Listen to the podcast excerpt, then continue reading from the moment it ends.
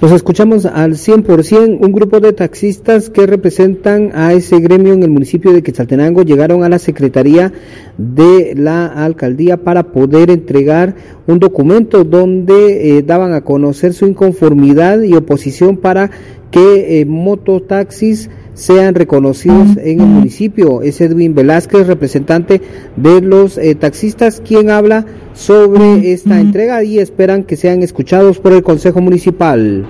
Bien, el día de hoy, eh, como gremio de taxistas y representantes de asociaciones acá, hemos estado presentando un memorial con respecto a eh, la problemática que tenemos de, una, de la competencia de moto de dos ruedas para el traslado de personas acá en la ciudad de Quetzaltenango, ya que esto pues es no es un medio de transporte adecuado para el traslado de personas acá en la ciudad.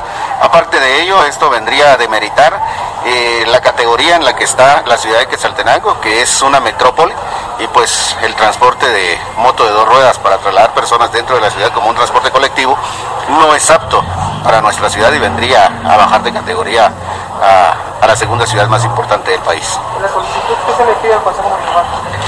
Que no autorice eh, este tipo de transporte, como decía, no es apto para la ciudad, ya que el parque vehicular acá en la ciudad de Quetzaltenango cada día va creciendo más y pues esto vendría a ocasionar un caos vial dentro de la ciudad.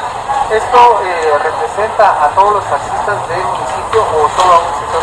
No, a, todo, a todos los taxistas del municipio de Quetzaltenango, acá de la ciudad de Quetzaltenango. El grupo de taxistas espera tener un acercamiento con el Consejo Municipal para dar a conocer su inconformidad, así como la postura para eh, que no sean autorizados los mototaxistas. Regreso a cabina como nos escuchamos.